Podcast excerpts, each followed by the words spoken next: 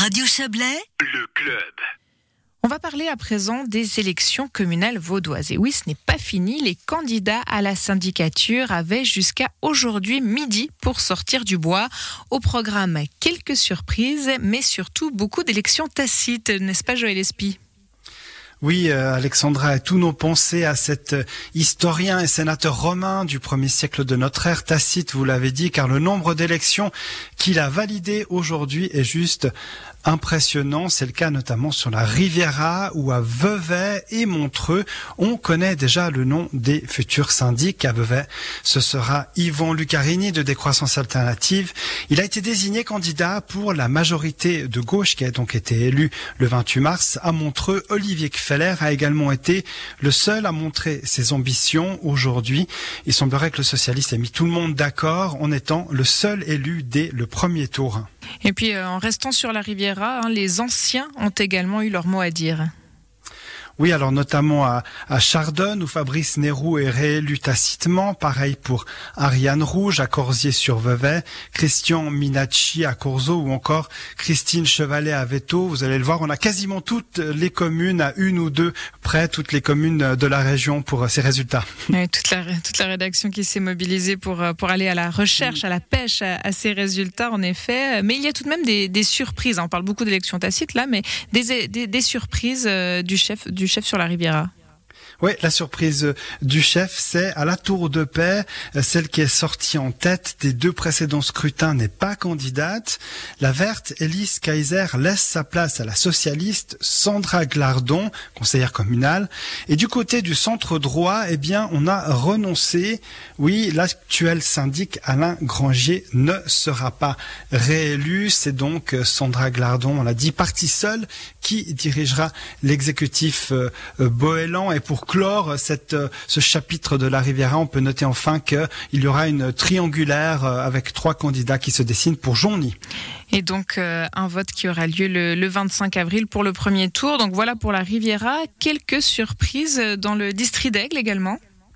Ouais, alors là, on a su faire durer le suspense d'abord à Aigle, où un duel aura bien lieu, mais ce sera pas un duel PS-PLR, arrivé pourtant au premier, au premier euh, arrivé pourtant premier au second tour, Stéphane Montongero a renoncé à courir à la syndicature.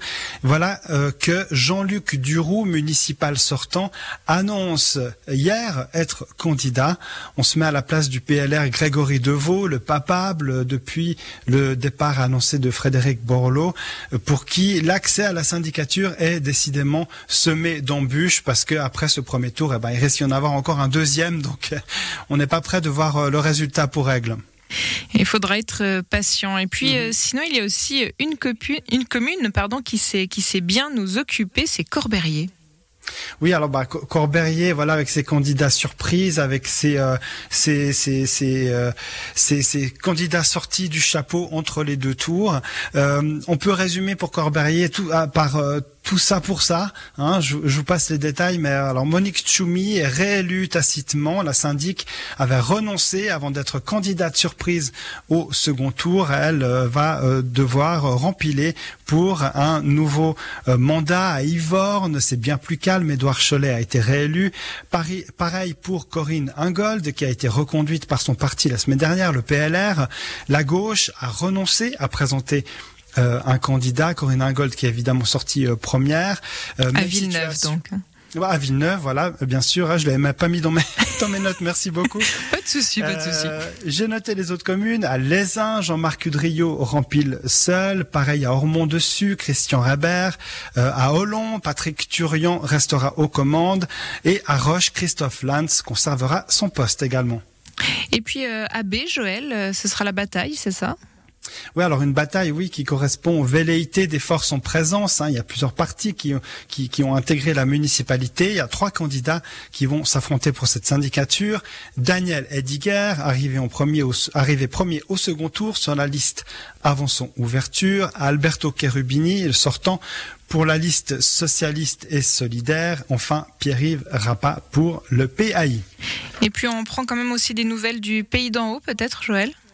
Oui, alors ben, euh, comme on le disait tout à l'heure, on est toujours en train de récolter les données euh, pour euh, le pays d'en haut. On a eu quelques communes. À Châteaudet, ce sera le status quo. Éric Grandjean repart seul pour une nouvelle législature. C'était attendu vu son score et la mamise du PLR sur l'exécutif d'Amounet. On a également les résultats pour Rossinière. Jean-Pierre Neff est reconduit tacitement. Eh bien, merci beaucoup Joël pour ce tour presque exhaustif hein, des communes de la région euh, en vue des élections communales vaudoises, plus particulièrement des syndicatures. On retrouvera aussi bien sûr euh, euh, ces résumés dans nos éditions de demain matin. Merci beaucoup Joël et belle soirée. Merci.